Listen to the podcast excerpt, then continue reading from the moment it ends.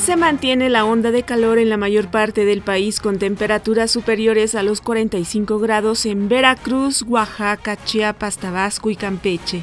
Integrantes de la sección 22 de la CENTE en Oaxaca emplazan al gobierno del estado y autoridades de la Secretaría de Educación Pública a atender sus demandas para evitar un paro de labores indefinido. Los padres debemos de rescatar la convivencia familiar con nuestras hijas e hijos, en la que prevalezca el contacto entre las personas por encima de la tecnología, aseguró la jefa delegacional en Miguel Hidalgo Xochil Gálvez durante el festejo del Día del Niño.